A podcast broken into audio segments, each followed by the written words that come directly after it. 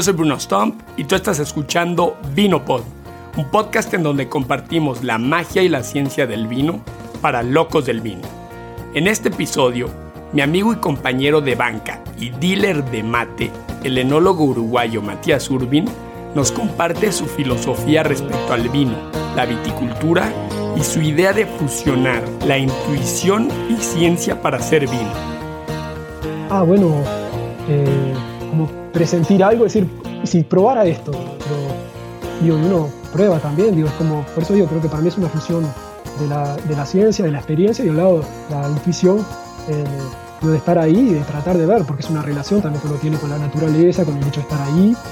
y creo que eso es lo que, lo que ha aprendido actualmente, es a tratar de hacer esa fusión, porque creo que todo es valorizar, hay que valorizar todas esas ramas que tenemos actual, todo ese espectro, y porque es un abanico largo y hay que, hay que ponerlo al servicio de, mejorar la, la y mejorar la, la viticultura. Matías es uruguayo, es un loco del vino y un loco del mar. Es surfista de corazón, esposo de una cantante talentosa y padre de dos hermosas niñas. Y por supuesto, enólogo. Matías ha trabajado en la industria hotelera en su país de origen Uruguay, así como en Costa Rica y Suiza. Matías es actualmente responsable de viña y vinificación durante la vendimia de la vinícola suiza llamada Cru de l'Hôpital, en el cantón francófono de Friburgo, Suiza. Me gustaría platicarles de este proyecto tan especial y su filosofía El vino por naturaleza. La vinícola Cru de l'Hôpital practica un trabajo muy enfocado a la naturaleza. Cuenta con la certificación biodinámica Demeter. Sus suelos los trabajan y enriquecen con composta y se activan según el calendario lunar. Para luchar contra las enfermedades, las plantas se tratan con productos a base de cobre y azufre y se refuerzan con infusiones de hierbas entre mayo y finales de julio. El conocimiento de vanguardia sobre la biología de los hongos, por ejemplo mildew y oidio, se integra con los modelos de pronóstico del tiempo más eficientes para optimizar las aplicaciones biológicas. Una vez alcanzada la madurez, las uvas de todas las parcelas se degustan varias veces a la semana. La elección de la fecha de vendimia está determinada únicamente por el sabor de la uva, sus aromas, su equilibrio azúcar-ácido y taninos. La vendimia se realiza a mano. La uva de cada parcela se transporta y guarda por separado, lo que permitirá un trabajo de precisión para la elaboración de los vinos de la parcela. Empieza la vinificación se minimizan las intervenciones sobre la uva para preservar todas las cualidades de la materia prima. Las uvas tintas no se trituran y las uvas blancas no se despalillan. Las fermentaciones alcohólicas se realizan con las levaduras naturales indígenas presentes en la uva y lo mismo ocurre con la fermentación maloláctica. Para conservar la vitalidad de los mostos, no se utilizan los productos enológicos, a excepción del sulfuroso, el cual tiene una función antioxidante y antiséptica. La vinificación conlleva la mínima intervención, lo cual permite la conservación de las lías totales hasta el embotellado, con el objetivo de resaltar todas las cualidades de la uva para obtener vinos vivos. Si bien el personal domina los conocimientos más avanzados de la tecnología y la química del vino, al final es un enfoque de sentido común aplicado diariamente a la agricultura y el acompañamiento enológico. Matías Urbin, bienvenido a Vinopod. Bueno, muchas gracias Bruno, gracias por la invitación. ¿Dónde te encuentras en este momento? En este momento estoy acá en el Vi, eh, en mi casa, en, la región vitícola del cantón de Fribourg. y bueno, acá eh, disfrutando el fin de semana un poco y bueno, y aprovechando para conversar contigo, que me has invitado, a ver un poco, a, descubrir un poco lo que tus preguntas y bueno, un poco también mostrarte lo que puedo tener para responderte. Espectacular. Y cuéntame, Matías, ¿cómo y cuándo te pica el bicho del vino? ¿Cuál es tu, tu sendero? Bueno, mi sendero es un poco, creo que bueno, la, la, primera vez que tuve contacto con el vino en sí, creo que es algo que me marcó en mi vida, siendo chiquito tenía una vecina que española, que me, ella hacía vino para, para la familia. Y a mí me mandaba adentro de, de la cuba a pisar la, las uvas cuando era chiquito. Y yo me, me acuerdo de eso, esos momentos y bueno, después del hecho de, de, ver que en su casa siempre era el vino de, las parras que habían en, en, su casa. Entonces creo que esa fue la, primera vez que, que, tuve como un contacto directo con, con, la uva y el vino. Y después, la verdad es que cuando me picó el bicho de una manera más grande fue en 2006, que estaba ahí en, Uruguay y había hecho una formación de coctelería y hotelería y trabajando en una cadena de hoteles grande nosotros teníamos un, una bodega bastante importante. En esa bodega, yo me acuerdo que, bueno, encontrabas vinos de todas partes del mundo. Y lo que me impresionaba era tanto el, el sommelier que había y la gente que se ocupaba, porque había gente para ocuparse de una bodega de vino. Imagínate ahí, vos te decís, bueno, y era todo como un protocolo, y cada vez que hablaban del vino, parecía que te escribían un, li un libro. Entonces yo me decía, pero ¿cómo, ¿cómo es esto ahí? Yo me intrigaba, y es verdad que siendo América del Sur, como un país, eh, digo, el Uruguay y bueno, la América del Sur como países nuevos, de acuerdo a la escala del tiempo, lo que es el vino, eh, la gente estaba, estaba, un poco como más atirada por, por, ese lado, por descubrir todo ese nuevo mundo que, se, que bueno, siendo lo, los tiempos que corren, que podemos acceder a muchas cosas, la gente también quería acceder como a ese, a ese hecho de, de, poder de probar vinos, de dónde vienen, que le, bueno, que le vendamos un poco como también ese lado emocional, porque finalmente tanto la restauración y, y, el vino digo, no, son, no, son, cosas eh, indispensables para la vida, pero cuando queremos compartir momentos y todo, tenemos tanto el, vino y la comida están ahí para marcar e, esos momentos. Entonces creo que ahí que fue la, la, primera vez que realicé eso y bueno, estudiando también durante mis cursos de coctelería, hablamos del vino, estudiamos un poco toda la, la, manera de las fermentaciones y todo, y ahí me picó el, primer bicho y en 2009, allá en Suiza, tuve la posibilidad de, de comenzar una, una pasantía, es decir, antes de, tuve la, oportunidad también de, encontrar un poco la, encontrar la gente de la escuela, donde después pude hacer mi, formación en, en, ingeniero vitícola y etnólogo. Y bueno, y ahí ellos me solicitaban que yo hiciera un año de, una pasantía en una bodega. Y esa, bueno, durante un año hice la, esa pasantía. Y ahí, eh, después de, esa pasantía, bueno, era en un sistema un poco de cultura convencional, eh, 29 hectáreas, en el Lavaux, que es una región de la Suiza eh, románica, no sé si es la buena manera de decir. Y, y, ahí, bueno, fueron mis primeros contactos con, con, el vino. Y pues, bueno, durante mis estudios, ahí fue donde pude un poco entrar en, en ese mundo, más a, profundizar en todos los temas, hasta que, bueno, terminé mi, mi formación ya un poco con el papel en el bolsillo, me fui para Uruguay, eh, tomar un, tiempo para pensar, porque creo que también cuando uno termina una formación y todo, hay muy, el espectro de, de, ideas que vienen son, son muy largas, donde me permitió de un lado eh, ponerme a reflexionar y también compartir tiempo con mi familia y estar en, mi tierra.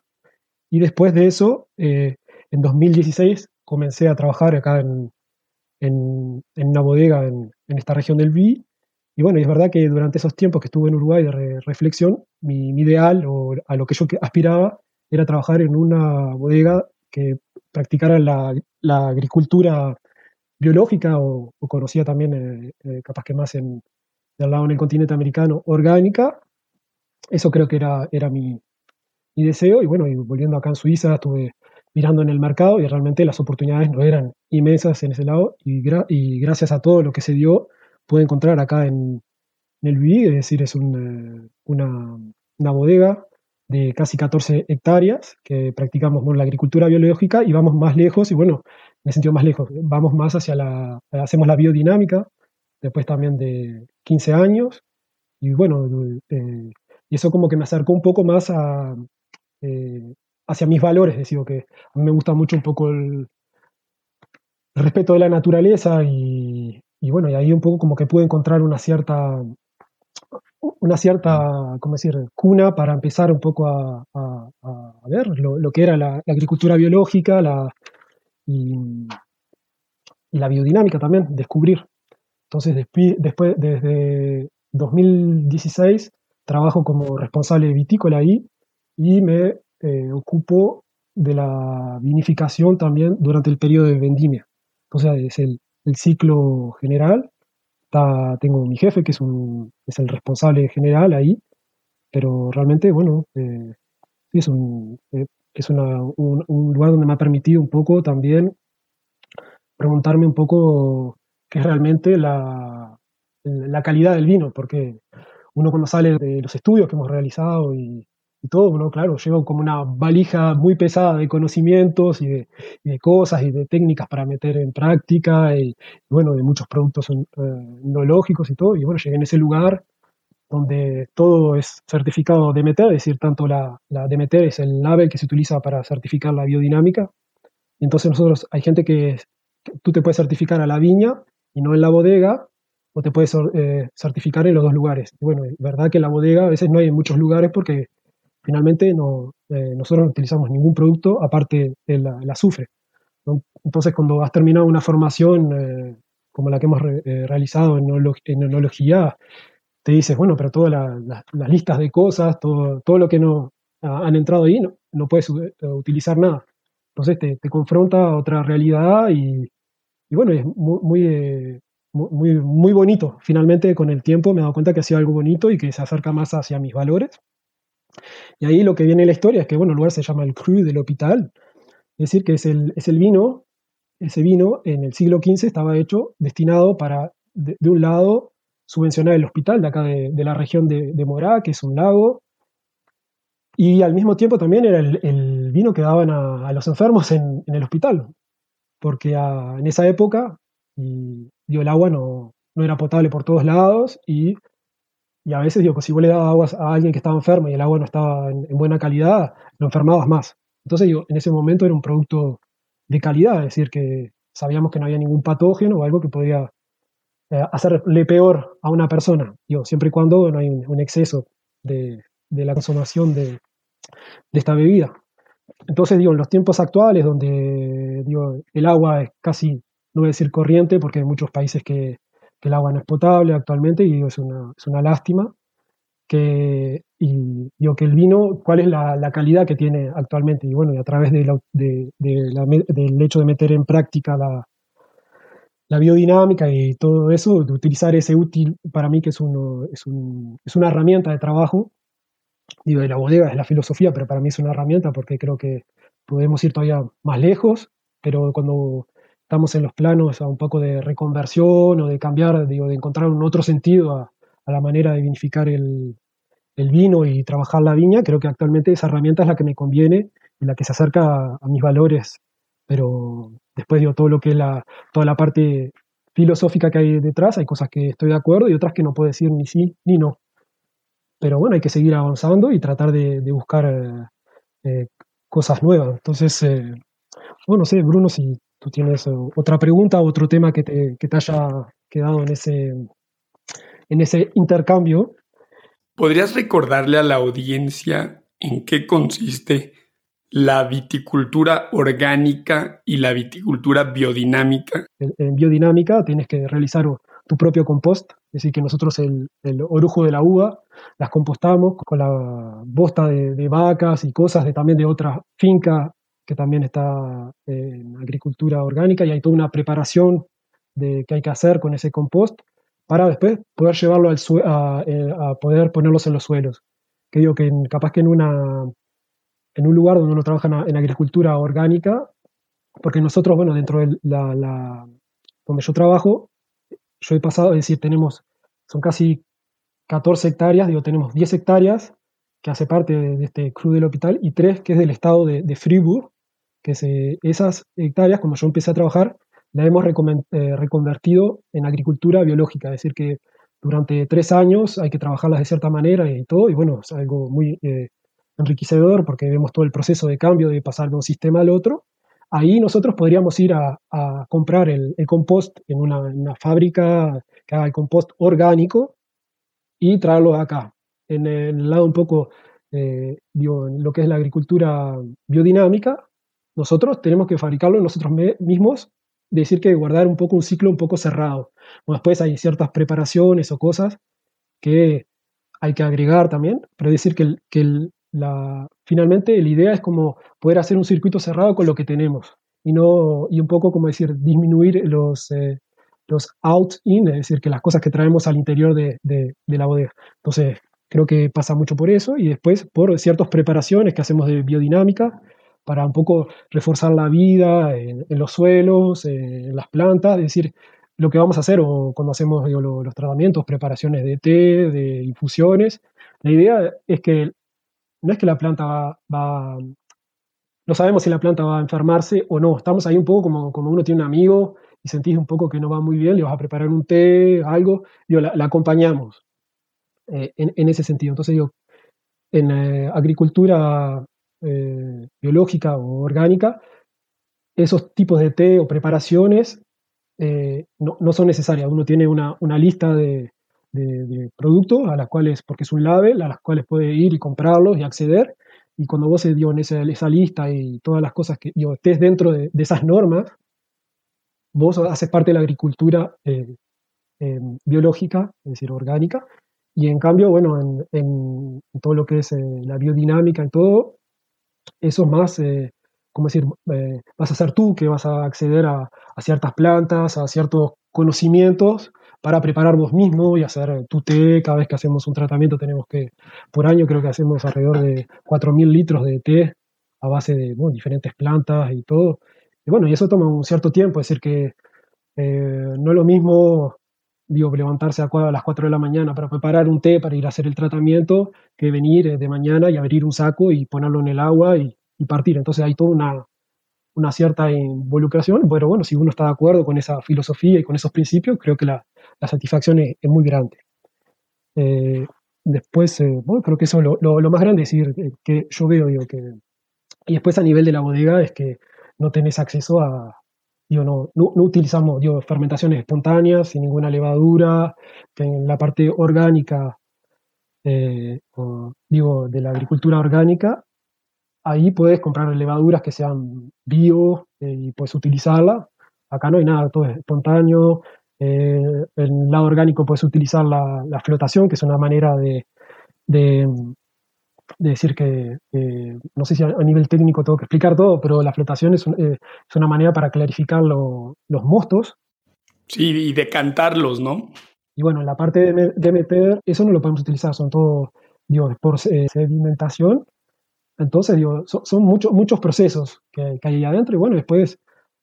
eh, que son naturales, finalmente tenés que esperar y todo, toma más tiempo, toma pero al, final creo que uno cuando entra en ese sistema y ve que todo funciona y que al, final uno está, está contento porque te, te, liberas de una cierta cantidad de, cosas que a, mí me convienen. Después no quiero decir que sean las mejores, no sé, después depende cada uno de los objetivos de producción que tenga. Y por eso digo, y creo que va en esta idea que yo te hablo de, calidad del, vino, que a mí me interesa, va más cerca de mis principios de calidad. ¿Cuál es la primer cosa que tuviste que desaprender de la escuela eh, una vez que arrancaste en este proyecto orgánico y biodinámico? Eh, bueno, yo creo que desaprender no, no, no, desaprendí nada, porque yo digo en ese sentido, para mí la, escuela fue algo muy importante porque creo que realmente uno lleva a tener unos conocimientos muy profundo en ciertas cosas, entonces creo que yo si lo veo es como uno genera esa como inteligencia eh, negativa, es decir, no, no es que sea algo negativo, pero uno está siempre mirando todo, decir esto que funciona, es como un aspecto crítico hacia todo el funcionamiento de los sistemas, pero al mismo tiempo, bueno, lo que tuve que, aprender más digo, es estar un poco más como en el, dejarse llevar un poco por el optimismo del espíritu, es decir, que decirse, bueno, esto no se ha hecho, vamos a hacer una prueba. Digo, hacemos pruebas de, poda, de, cosas. Bueno, ahora digo, traer, hace poco ya, hace un par de años, que ya tres, cuatro años que tenemos las ovejas, ahora traer gallinas, trabajar con, digo, en otro tipo de, dinámica que eso en la escuela no, no, la, no, lo aprendes. Bueno, por eso digo, y al final, por eso digo, yo creo que toda la escuela, eso yo lo encierro de un lado, la, la ciencia, que realmente pura y dura, y después tenemos la hoy actualmente, yo vivo lo que es la, la, experiencia. Entonces, digo, es como una fusión de ciencia, experiencia que tengo actual, y creo que lo que también me gusta desarrollar, digo, es todo el lado un poco de la intuición, de, en el lado que uno en el sentido no va ni a utilizar ni al lado del, del, espíritu, eso del optimismo, decir, ah, voy a hacer esto, y tampoco va a tener el lado mental, es como algo que uno se dice, ah, bueno, eh, como presentir algo, decir, y si probara esto, pero digo, y uno prueba también, digo, es como, por eso digo, creo que para mí es una fusión de la, de la ciencia, de la experiencia y al lado la intuición, eh, digo, de estar ahí y de tratar de ver, porque es una relación también que uno tiene con la naturaleza, con el hecho de estar ahí, y creo que eso es lo que, lo que aprendido actualmente es a tratar de hacer esa fusión, porque creo que todo es valorizar, hay que valorizar todas esas ramas que tenemos actual, todo ese espectro, y porque es un abanico largo y, hay, que, hay que ponerlo al servicio de, de mejorar la, la, etnología y mejorar la, viticultura. Entonces, eh, creo, y bueno, creo que el, sujeto más eh, importante que, que, me ha venido y que, que, realmente me gusta es todo el hecho de, de reconvertir, digo, un sistema de, de, cultura tal vez convencional a un sistema biológico y ir a, a otro tipo de sistema. Porque creo que ahí eh, entran muchos aspectos, digo, al lado de la viticultura, al lado de, la bodega, la parte humana también, toda la parte emocional que, digo, que uno tiene que poner a disposición, porque digo, hay muchos, eh, decir, eh, bodegas que también hay familias y que el abuelo hizo así durante no sé cuántos años y ahora venir a cambiar los sistemas, también todo el lado ese de, de riesgos y, bueno, digo, reconvertirse para tener un, un label bio o lo que sea de meter, eso dura un par de años, tres, cuatro años para tenerlo, pero la, la reconversión es mucho, mucho más tiempo. En el sentido, mismo nosotros, digo, ya hace 15 años que, están practicando esto y todo, y que digo que sí, realmente tenemos muy buenos resultados, pero todavía no se ha terminado. Siempre estamos tratando de ir y todo, haciendo pruebas de, para no utilizar, eh, digo, para pasarse lo máximo de cosas. Y bueno, todo eso lleva a un lado emocional, que decirse, bueno, hacemos una prueba, este año esta viña no, no, no ponemos ningún té, nada, la dejamos ir sola y, y veremos lo que da. Digo, tal vez perdés una parte del vino,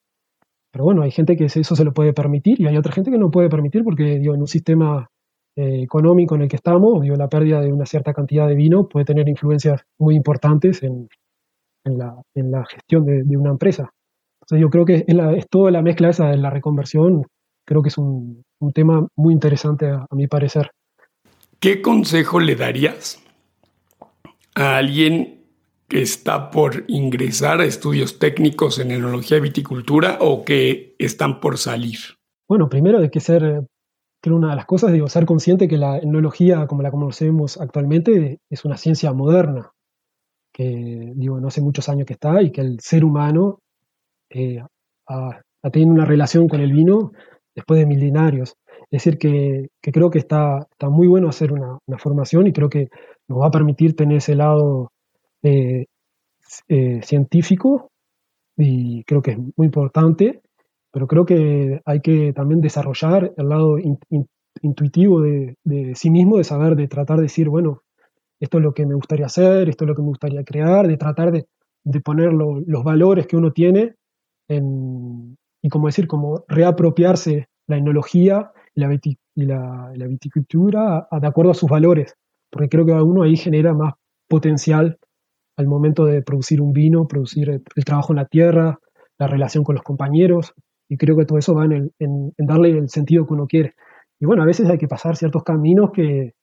que son un poco, capaz que no van de acuerdo con, nuestro, con nuestros valores, pero bueno,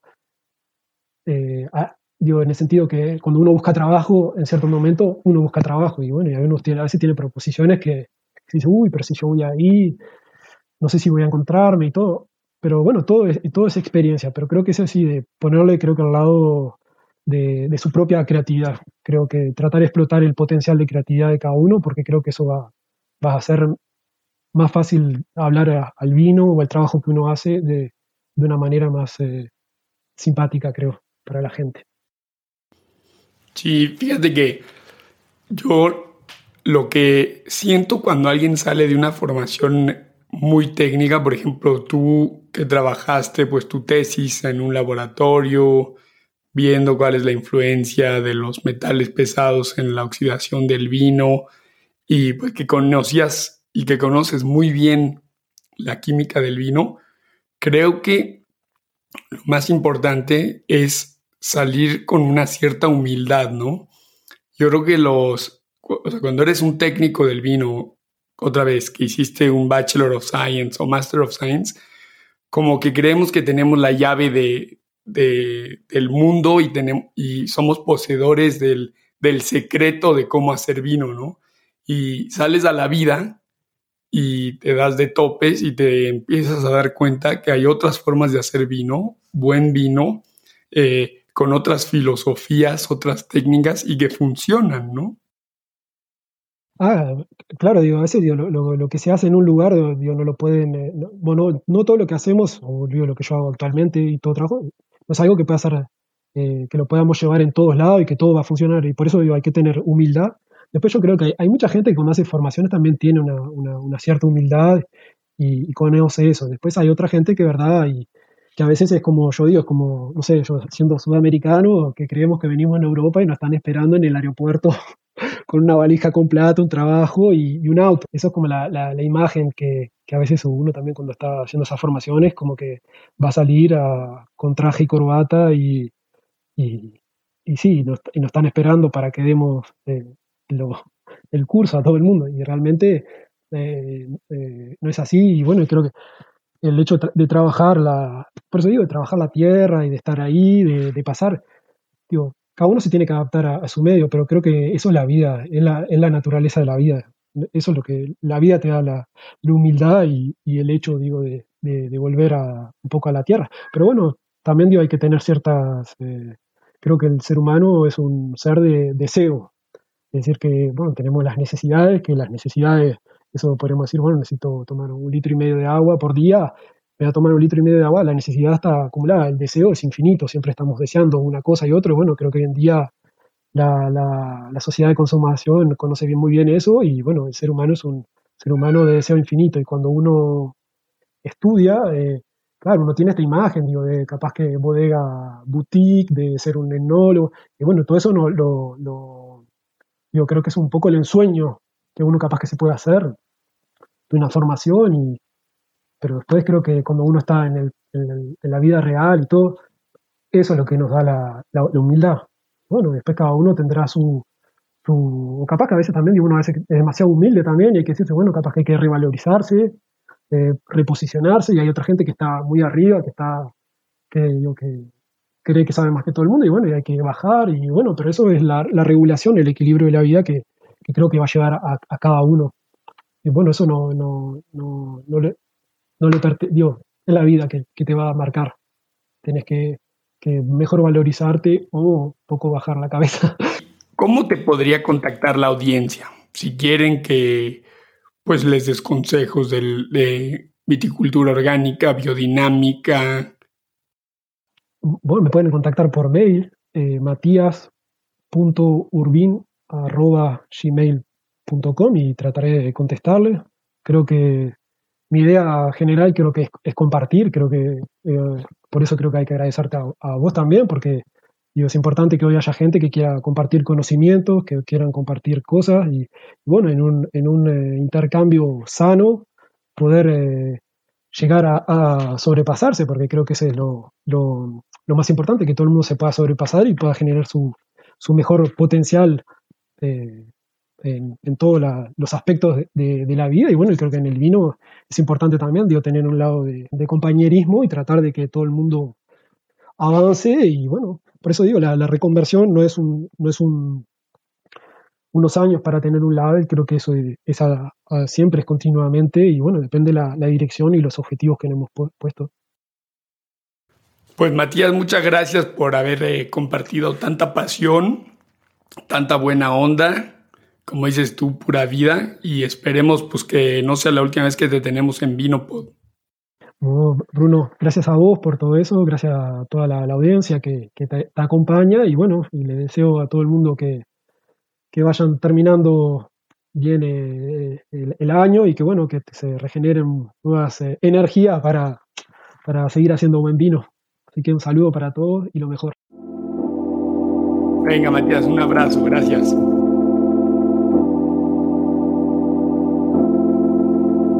Este episodio fue producido por mí, Bruno Stump. Si formas parte de un proyecto interesante como el de Matías y quieres compartirlo en Vinopod, envía un mensaje vocal con tu nombre y tu ciudad explicando en tres minutos de qué se trata tu proyecto al correo vino.brunostomp.com. Si te gustó Vinopod y quieres apoyar, esto lo puedes hacer siguiendo, bajando y suscribiéndote a Vinopod en aplicaciones como Ticket.mx, Spotify o donde sea que escuchas Vino. También puedes apoyar a Vinopod en Patreon. Nos encuentras en patreon.com diagonal Vinopod. Si quieres saber más acerca de Vinopod y de mí, ve al sitio brunostomp.com. Me despido con esta frase de Jorge Luis Borges. Vino, enséñame el arte de ver mi propia historia, como si esta ya fuera ceniza en la memoria. Es una charla, es una charla lo que hay que tener, ¿no? Dale. Ya escuché tu papelito, lo preparas, ¿te estás tomando un mate o es muy tarde? Estoy, estoy dándole al mate vos acá también hace un rato. Así que capaz una vez escuchás un. Está bien, es parte, si no, si no, no van a creer que eres uruguayo. Eh, no, no, no, acá le estoy dando ahí vos.